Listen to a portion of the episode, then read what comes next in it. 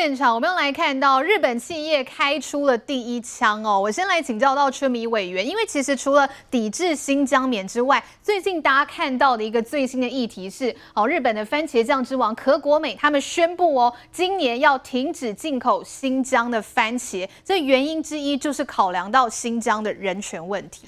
我想中国现在的战狼外交啦，大概就是四处挑衅，那也四面楚歌，那。可能也快要变成世界的公敌哈。那番茄酱这个部分，我想这个都有这些相关的理由的讨论。现在就是说，在以前胡锦涛跟温家宝的时代，他们可能想说，诶，中国的人权，我们他还很诚恳的要跟大家对话，就是说，诶，我们还在学习当中，我们还在进步当中，所以呢，愿意跟跟各国来就人权的问题来探讨。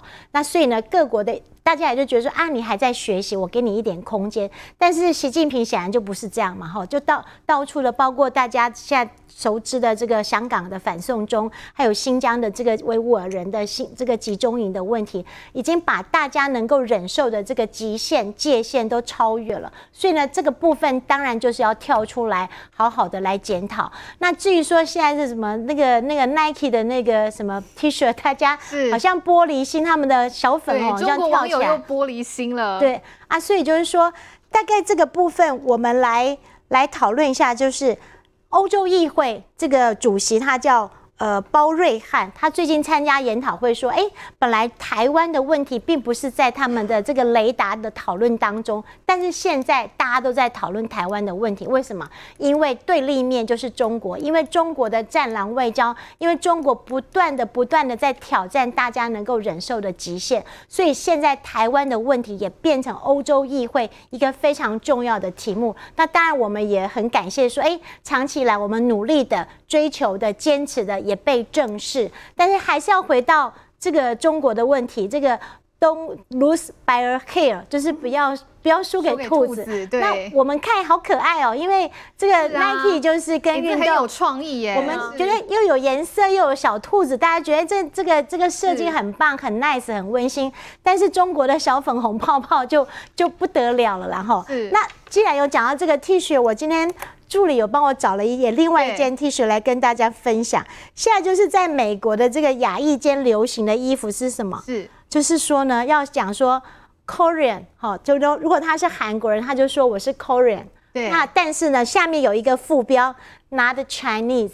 就是就是要跟大家讲说，要撇清自己不是中国人，然后我是什么人。那听说现在这件 T 啊是大受欢迎，那也由由此可见啊，主要是在亚裔嘛，在美国这个大社会里面，他们可能没有办法那么清楚的去辨别。那但是呢，没有清楚的辨别，这个是大家可以接受的，只是说这么明白的要跳出来要做一个 T，说啊我是哪一国的人，我是 Korean，然后我还要特别去标。是说我不是中国人，not Chinese 哈。我想这个如果是中国的这个小粉红，大概玻璃心又碎了。但是由此可看见出来，就是中国对人权的践踏，中国对新疆这些问题，他如果不再正视，不再做自己在做限制的话，世界各国，世界各国大家会跳出来。那你不要到最后人权问题上，你变成世界的公敌。真的，其实不管是委员刚才秀出的这件 T 恤，或是我们看到 Nike 的这个 T 恤，世界议员，我们来看都觉得很粗鄙啊。可是中国人不这样想哎，那很多人会说，哎，那这只兔子到底代表的意涵是什么？哈，那应该是因为中国有一个知名的网络漫画哦，叫做《那年那兔那些事儿》。好，这个兔子呢，被人家说，哎，是不是就是代表中国？也因为这样，所以现在有大批这个中国小粉红都说，以后不要再买 Nike 了啦。来，世界议员。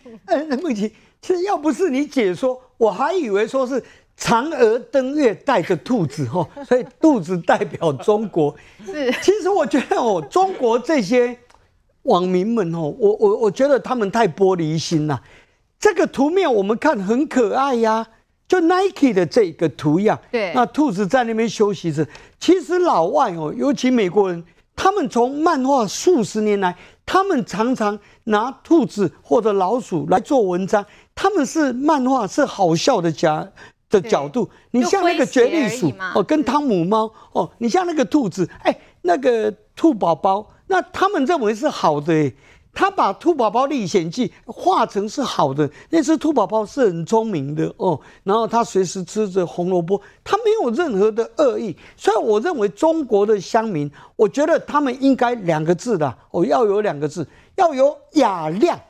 我们全世界各处的人都是这样啊，哎，人家稍微揶揄我们、调侃我们，稍微一点玩笑，人家没有恶意的嘛，那我们就要有这个雅量。甚至我们幽默回去，这个都没有关系嘛？哦，那中国你动不动这么做，我觉得这个不是真正原始的乡民，我觉得这个是被中共带动的一些网友们，他们刻意去散播这种仇恨。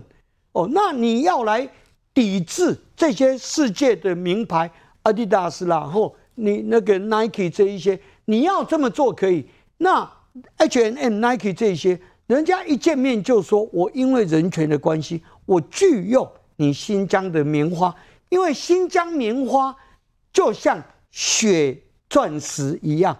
当初非洲的军阀不顾人权，那么用劳工童工他们去开采钻石，所以那个叫血腥钻石。同样的，新疆的棉花你没有人道，那没有人道，这个透过很多资料，包括影像里面。”中共自己也承认，他说这个叫再教育。哎，白天你把一百多万的维吾尔族人叫进去，你用营区去把他们再教育，这在世界各国的眼中，你这当然你这个是毫无人权可言。所以这样子生产出来的棉花，世界先进国家当然大家拒用。那你中国你说好，你拒用，那我就抵制你这一些名牌。好吗？那你就抵制看看嘛。吼，到现在为止，我看到的是大家拒绝用新疆的雪棉花，这是事实。到现在，大家还是坚持抗拒。可是到现在为止，中共他们的消费者抗拒这个 Nike 啦、H&M、Adidas 这一些，吼，我认为他们是雷大雨小啦。是，因为。中国多数的人民消费者在使用的时候，都会觉得说啊，这就某下面嘛。哦，你像这一个图样，大家都觉得哎，这个很幽默嘛。啊。而且他也没有说兔子怎么不好嘛。那事实上，大家就是很有雅量，会去接受。所以，中共政权如果一再这种战狼式的，一再挑衅式的，你带动的只是一时网络的一些声量，但是这些声量是假的，你没有办法对抗。中国十四亿真正的消费者，我觉得中共应该想清楚这一点。真的，中国是不是哦？真的没什么风度啦。我来请教一下玉慧姐，我们刚才讨论了很久啊，说这个这个 T 恤上面的兔子，大家都觉得很可爱、很活泼啊，可是真的中国网友不能接受哎、欸。呃，中国其实它在中国的内部会造成一些，它它会企图煽动中国的民众对于外国的企业，甚至于说对于美国、日本产生一些的仇恨，这个是中国的一种惯用手法，这个不是这次才发现的，因为呃过去曾经也发生过，呃对于日本的企业曾经也是有这样的情况，这次呢是因为全世界因为新疆的人权议题，那因为新疆的人权是用血汗棉花。就如同刚才世坚议员所说的，那个原始的问题是在于，如果不用维格尔的这个维吾尔的这些民族的人力，你如果不用他们的劳力的话，没有办法生产这些棉花。那没有这些棉花，因为这是在不自由、不是他们自由意志的状态之下去生产的棉花，所以这是违反人权的。再加上世界各国一直要求中国要对于维吾尔他们目前的人权状况要做出报告，要公开。让全世界各国能够进入到维吾尔去进行调查，但中国一再的汉拒，甚至于他公布出来的影片也没有办法让全世界放心，所以这个缘起才会是全世界各国去抵制新疆棉。但中国却发动他的共青团，却发动中国的这个内部的民众，他们忽略了，他们去脉络化，这个也是另外一种对中国内部的认知作作战。他去脉络化，把这呃之前的那些人权的议题，世界上为什么会为维吾尔人去争取人权，维吾尔人所牺牲的，那他们的这个呃人权遭受到多大的迫害，这些中国人都不管，那他们只看到说，好，中国的这个民族，他们的自尊心被破。坏了，所以中国是被挑起这个。那我觉得这个其实呃，对中国的民众来讲，他们是被煽动的。那呃，但是更好笑的是，你对 Nike。那一般的中国民众，之前我们都看到这样的一个新闻，Nike 或者是几家的这个厂商，哇，他们发，他们就是还是一样有鞋要卖啊，他们有下杀折扣的话，大家抢，不只是下杀折扣，还有很多人看到说，哇，有有就去排队，大家都去抢。那如果说真的。呃，发动抵制是有效的话，那怎么会口嫌体正直有这么多人去排队？那就跟上一次也曾经有这样的情情形啊，说要呃抵制这个足球赛啊，FIFA 的足球赛，然后要抵制美国的这个呃篮球赛，结果到最后大家也是翻墙都偷看呐、就到最后也是不了了之。那更重要的是啊，呃，以中国来讲，中国其实靠它的运动。也是中国提升国力的一个非常重要的一个方式。那所以中国包括 Nike 或者是其他的厂商，爱迪达，他们对于中国运动员的赞助，这也是非常惯有的一个历史跟惯有的一个手法。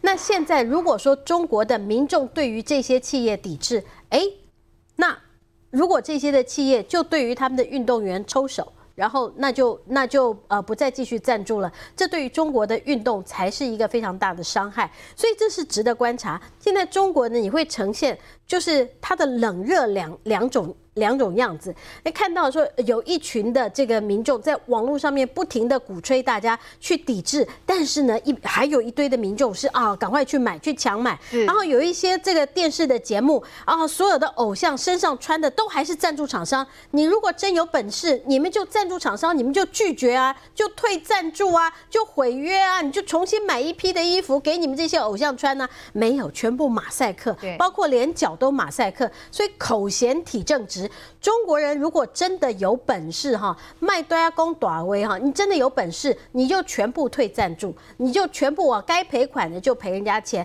你有本事，中国的运动员就完全拒绝这些运动厂商的这些赞助，也完全不要到国外去异地做训练。我看看到到时候是谁伤害比较大。真的，中国人权问题真的是惹出了非常多的争议哦。好，我们要稍微来休息一下，等一下回过头来，我们要看到是国民党的党主主席之争哦。韩国瑜到底选不选呢？因为他上个礼拜天还特别出席了军系的活动，高唱军歌，现场人气真的是红不让，是不是真的准备要来出征参选了呢？我们稍后回来一起来讨论。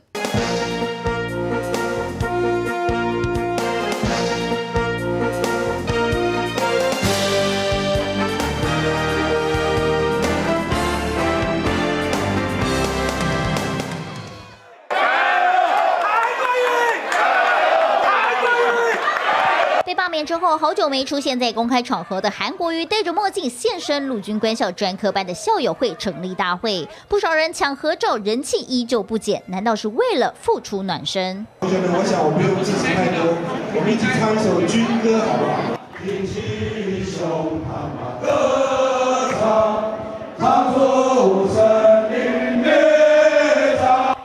讲话，反而带领台下一同唱着《勇士进行曲》。不管怎么问，就是不松口，选不选当主席？在支持者簇拥之下，韩国瑜抢尽风头，两度拿下墨镜，仔细看看韩国瑜的眼睛，疑似还割了双眼皮，主动跟同样坐在主桌的党主席江启臣寒暄。那会不会威胁到，就是说你之后想要争取连任这样？呃，我没有想那么多。有意角逐党魁的大咖几乎都到场，为了争取军系支持。但看看主桌上的名牌，可是从头到尾都没见到连胜文的牌子。谢谢，谢谢大家，谢谢，谢谢我们连胜文先生。我们连胜文先生啊，没有当过兵啊，但是挨过枪，为了国民党的选举啊，连性命都差点牺牲掉了。这个精神啊，是我们值得学习的啊！又是没当兵，又是中过子弹，一句句深深刺痛着连胜文已经愈合的伤口。主持人后面补上的那些话，什么贡献、希望都已经于事无补，只剩连胜文苦笑没回应。没想到还没结束，韩国瑜这番话，连胜文心里肯定不是滋味。胜文兄。但是呢，胜文兄还是非常热情啊！就是我们就叫他今天赶过来，我们也帮他掌声鼓励一下，好不好？或许这就是典型的补刀。连胜文心中的 OS，不知道会不会是早知道就不要来了。连胜文会去那个场合，坦白说，我认为有点拉票的味道。可是呢，其他可能评估错误，那个地方自始至终不是他的主场，而是韩国瑜的主场。你去其被洗脸，我认为。呃，就是在行程评估没有做好的一个状况。连胜文因为体重过重免疫，弟弟连胜武因为大近视也没有当兵，加上出身连家，也难怪只要碰上军事题，什么答案都不对。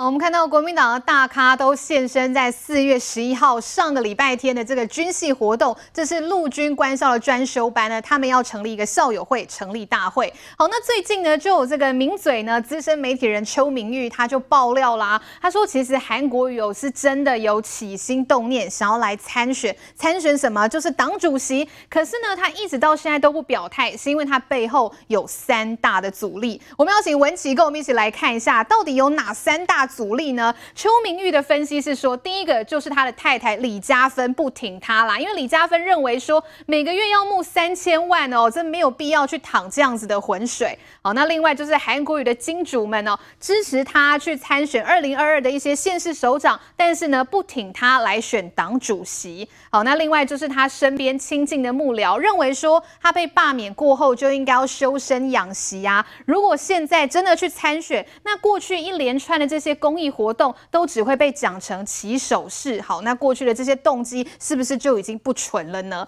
我来请教一下文琪啦，怎么看韩国瑜是不是对党主席这一块很心动呢？我应该这样讲哈，也许先回应一下，因为我不是民众党的党工，也没任党职哈，我是政治评论者哈，所以讲话要厚道公关啊，就是公道一点哦。我回过头讲，就是说你看到他讲的明玉讲的这个东西，当然就有一个媒体人的写文章臆测的部分，我可以理解。但是从这三个凭良心讲，你讲说所谓的三千万，其实没有啦，就我知道是两千一百万到两千五百万啦，当然看你怎么算。所以其实不管韩国有没有起心动念。哦，名誉的这一半的臆测我可以理解，但是我说实说实话，回终究一个尊正的一个重点，不管任何人，只要你认同哦，中国国民党啊，我不是中，我现在不是代表国民党，就是说你认为这是一个呃透明公开的一个游戏规则，大家叫拼叫赶啊，叫游戏规则走就没有问题。没关系，你每个人都可以有有这个意愿嘛？记不记得赖清德也曾经很想要挑战啊？所以这个只要在合情、合理、合法，请他们大家每个人都加油。但真正的重点在哪里？你能不能够接地气？对不对？对不起，很多的事情确实是过了这个村就没那个店。你那时候的名气高，跟这时候名气有没有那么高，这是两码子事。所以韩国瑜或许他要真正的去想。至于我们刚才在讲说，哎呀，是不是有开这些玩笑？坦白讲，各位不要。看政治就是刚才我们志坚议员讲的，有时候揶揄一下，大家笑一笑，其实茶余饭后很好笑嘛。不然你看看最近蔡英文跟蔡依瑜讲说，如果你再不减肥，对不对？就要开除党籍。我刚才在前面不是讲了吗？你会相信房东房客八千元，连何心存都看不下去。有时候这些话，我觉得哦，听听。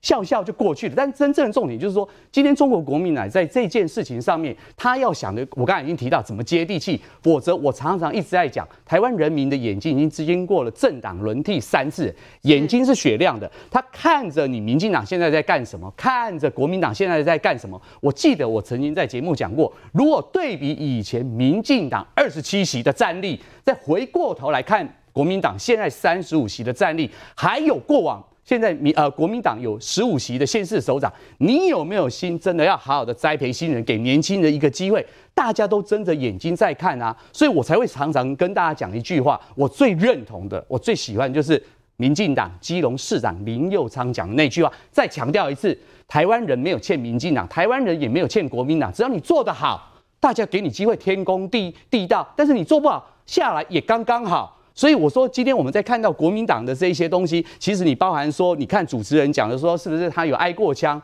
坦白讲，各位如果回到当时候的新闻画面，记不记得很有很多人当时候不同阵营的人说他那一枪是假的？孟琪，如果你还记得的话，记不记得我们那时候讲说，如果那一枪是假的，要不要给你一个机会，给你那些钱，你来试试看？所以我说，有时候政治不外乎人性，包含我们看到的所谓的韩国瑜讲说，不是军校赶过来。的这些所谓的一个场面话，以我对他们的了解啊，我们参加活动的人都知道，有时候你为了缓和现场的气氛，甚至制造一些效果，让大家觉得啊，今天来是非常的轻松愉快，那些话听听就好，就是就是一个茶余饭后。但真正的重点还是回归最后一件事情，就是说，今天不管这些戏演的再多，你不管要或不要，捉放潮，但真正重点，你能不能够提出一个具体的方法？包含我讲的不只是钱，你能不能够提出一个接地气，告诉台湾人民说，即便在民进党执政现阶段。啊，我暂时称为说不得民心，包含那四项公投，各位为什么他不提对岸？也许春林委员在这边为什么不提对岸？中国国民党必须在这个节骨眼上面，在这个关键点上面提出一个能够说服大家说，真的知道民进党做成这个样子。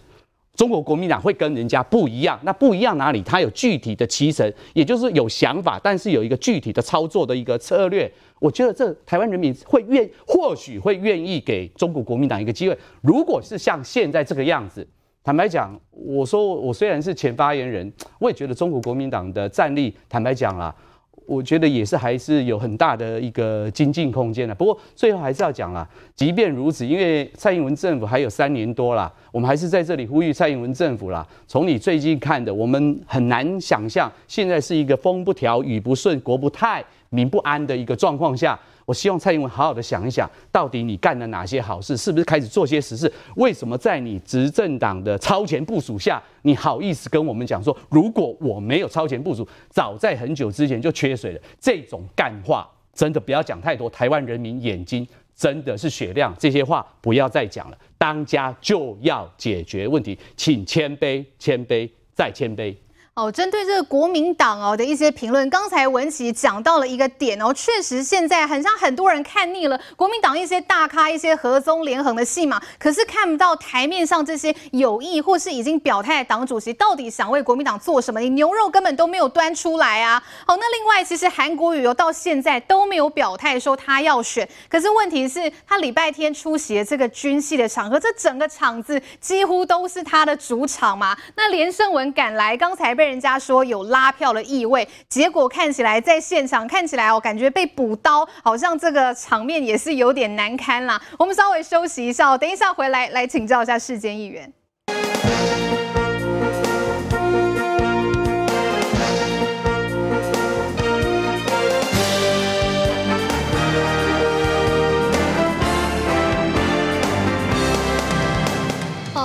现场，赶快来请教世坚议员。刚才我们聊到说，其实四月十一号这场军系的活动，国民党的大咖都是争相想要来抢曝光哦。不过看到这个连胜文一来哦，好像呢有被主持人啊，还有韩国瑜有一种有一种 cos 的那种感觉啊。外界是这样解读，当然有些人会觉得幽默笑一笑就好。不过因为连胜文过去他因为没有当过兵的背景，所以时常当他在发表有关于国防的一些意见，常常会被网友。给酸爆！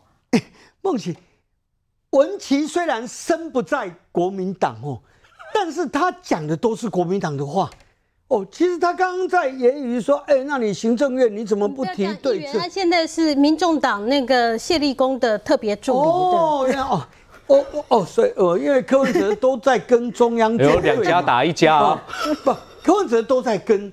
这个中央做对了哈，所以我还是我刚送文琪一句话嘛，就是说，呃，思想不够纯正哈，不应该坐在神父的旁边。我我可以跟你换位置。我个人的看法是，国民党一向没有幽默感。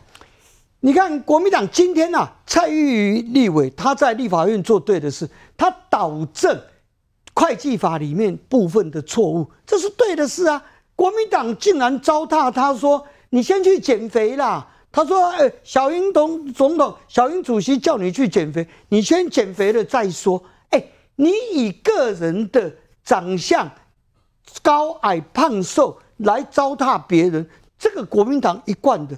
当时小英主席讲这个话的时候，他是很幽默的。那在内部啊，一个玩笑话，就国民党哎、当真的来讲呢，去糟蹋别人，所以这个很糟糕。”对一个表现这么好、优秀的蔡玉瑜立委，我觉得国民党没有幽默感，而且在糟蹋他。那你像现场韩国瑜这个大会，军校的官校这个大会，这个主持人就很有幽默感啊。他看到连胜文，他马上说：“哎，连胜文，你虽然没当过兵，但是你挨过子弹，喂，挨过枪。”一句话嘛，这一句话很幽默。其实当天连胜文没有跑错场，孟琪，我认为连胜文去交心的啦，他去向韩国瑜交心，因为他很清楚，第一点，连胜文个人不会参选，哦，他知道他能量上还不足，所以第二点，他绝对不愿意江启臣当选，哦，因为江启臣上回他就支持江启臣，结果江启臣不但没有邀他担任副主席，江启臣不但没邀他，也没有去改革，还糟蹋他，还邀贵党哦，柯文哲主席、柯文哲市长去国民党演讲，所以哎，是可忍，孰不可忍？连胜文不可能让江启臣当选。那在朱立伦跟韩国瑜这边很清楚，韩国瑜我几个字形容他了，八个字。你看那一天的场面哦，这叫桃李不言。夏至成蹊了，桃树、李树都不会讲话啊，但是因为它的花、它的果实很漂亮，那自然而然人们会去采集，所以人们自然走着走着，下面哎，就自然成一条溪径，就一条路了，很多人都会来。同样啊，你江启臣也罢，连那个呃朱立伦也好，他们要去办任何场域，他办不起来，他只能去参加别人的一些会。那很清楚的，韩国瑜要不他就不选党主席，他一宣布选，我认为他会当选。所以那一天连胜文他是经过计算以后，连胜文去向韩国瑜交心，他带着两票了，一张选票，一张就是钞票嘛。哦，那所以有连胜文的帮助，我想韩国瑜会更强。而且国民党的主席不是我们普罗大众选的。他是那三十四万国民党的党员去选的，那三十四万党员里面有四分之一啊，有八万多票是黄复兴党部，就是军系的保守的这些票。虽然这些票占四分之一，但是因为他投票率非常非常的高，所以等于你如果投票率一般的党员投票率一半的话，等于这四分之一占的二分之一强。所以今天，除非韩国瑜不选，如果除非他不选，否则他一选，我想他就是当选国民党主席，这是指日可待的啦。而这也好，因为韩国瑜代表国民党传统的中国国民党嘛，哦，那当然他就结合这些保守的、这些终极统一的，那你们去结合在一起，毕竟跟我们代表台湾的民进党。在做最后的一个决战。我们台湾毕竟是民主法治的国家，我们还尊重选举，民意怎么决定，那国家未来就是怎么走向。好，韩国瑜的胜算到底高不高？也要来请教玉慧姐。我们稍微来看到下一张的图卡哦。其实呢，有立委林维洲他就说了，他其实呢不太乐见韩国瑜出来，因为他觉得这样会让主席的选举失焦。呃，可是以林维洲来讲，他过去其实呃一阵子都跟江启臣非常密切的合作。但是我在上一段其实谈话当中也提到了，江启臣在去年的时候，他在 AIT 这一战，或者是说在去年的时候，不管是莱猪也好，他把这个国民党当成他个人的武器，然后他利用四项的这个公投来作为他个人在选党主席的时候的一个最佳攻防。那所有的呃这些，其实我相信跟林维洲给他的献策。应该有很大的关系，但以上呢，看不出来说这个江启臣在这次的国民党党主席当中可以取得领先地位，包括美国也对他这好像甚至于你看陈陈以信哦，连陈以信去参加那个那个跟呃美国的这个开会，陈以信说我不代表国民党，就跟刚刚文琪讲说我不代表国民党一样。那呃赵少康也也不算有成气候，连胜文也不成气候，朱立伦也不成气候，那只剩韩国瑜